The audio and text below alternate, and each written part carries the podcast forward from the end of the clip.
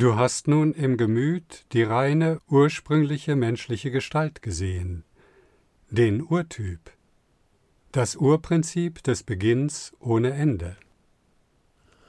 Woher sind denn die Elemente der Natur gekommen? Aus Gottes Willen, der, als er das Wort in sich aufgenommen hatte und den reinen Urtyp der Welt erblickte, sie nach diesem Modell als eine geordnete Welt erschuf, aus den Elementen seines eigenen Wesens und den aus ihm selbst geborenen Seelen.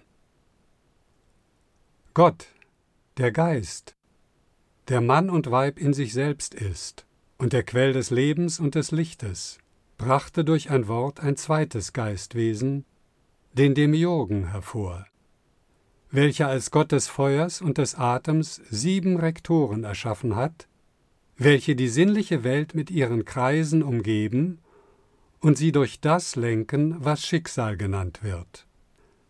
Sofort entwich das Wort Gottes aus den Elementen, die unten wirksam sind, in das reine Gebiet der Natur, das gerade erst erschaffen war, und vereinigte sich mit dem Demiurgen, mit dem es wesenseins ist. So wurden die niederen Elemente der Natur sich selbst überlassen, der Vernunft beraubt, wodurch sie nicht mehr waren als jegliche Materie. Aber vereinigt mit dem Wort brachte der Demiurg, während er die Kreise umspannte und diese sich sehr schnell drehen ließ, den Kreislauf seiner Geschöpfe in Bewegung vom unbestimmten Anfang bis zum endlosen Ende, weil das Ende mit dem Beginn zusammenfällt. Diese Umdrehung der Kreise brachte nach dem Willen des Geistes aus den versunkenen Elementen vernunftlose Tiere hervor, da sie das Wort nicht mehr in ihrer Mitte hatten. Die Luft brachte geflügelte Tiere hervor und das Wasser das schwimmende Getier. Die Erde und das Wasser waren nach dem Willen des Geistes getrennt, und die Erde brachte aus ihrem Schoß die Tiere hervor, die sie in sich beschlossen hielt.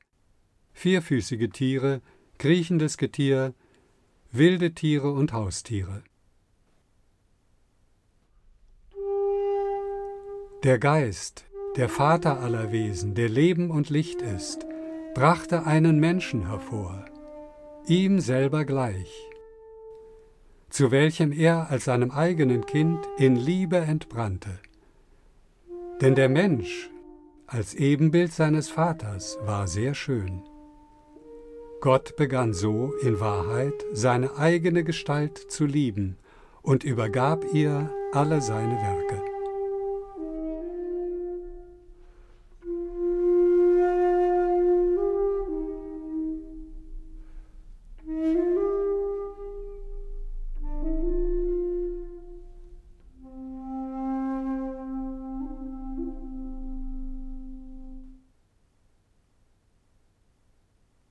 Als jedoch der Mensch die Schöpfung wahrnahm, die der Demiurg im Feuer erschaffen hatte, wollte auch er ein Werkstück hervorbringen, und der Vater gewährte es ihm.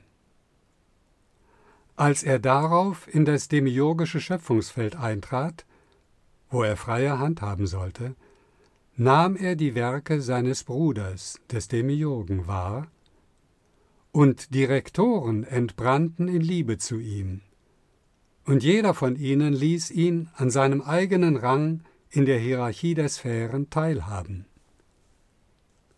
Als er danach ihr Wesen kennengelernt hatte und an ihrer Art teilnahm, wollte er die Grenzen der Kreise durchbrechen und die Macht dessen kennenlernen, der über dem Feuer herrscht dann beugte der Mensch, der Macht besaß über die Welt der sterblichen Wesen und der vernunftlosen Tiere, sich vor, durch die verbindende Kraft der Sphären, deren Umhüllung er durchbrochen hatte, und zeigte sich der Natur unten in der schönen Gestalt Gottes. Als die Natur ihn erblickte, der die unerschöpfliche Schönheit und alle Energien der sieben Rektoren in sich besaß, vereinigt in der Gestalt Gottes, lächelte sie voller Liebe. Denn sie hatte die Züge dieser wunderbar schönen Form des Menschen sich im Wasser spiegeln sehen und seinen Schatten auf der Erde wahrgenommen.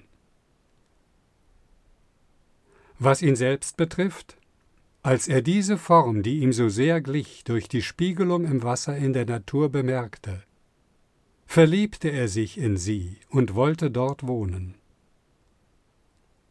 Was er wollte, tat er sogleich, und so begann er, die vernunftlose Form zu bewohnen. Und als die Natur ihren Geliebten in sich empfangen hatte, umfing sie ihn vollkommen, und sie wurden eins, denn ihr Begierdenbrand war groß.